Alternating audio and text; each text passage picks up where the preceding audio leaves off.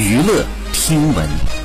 关注娱乐资讯。九月二十号，朱一龙出席第十一届北京国际电影节开幕式，谈到自己正在上映的新片《风暴》，他表示拍的时候尽全力去拍，当然希望观众可以喜欢。这部片子向大家展示了什么叫中国式救援，把老铁道兵的精神传达了出来。他还透露自己的新电影《人生大事》可能很快会上，他演的是一个殡葬的丧葬师。电影讲的是这位丧葬师和一个小女孩发生的一系列的故事。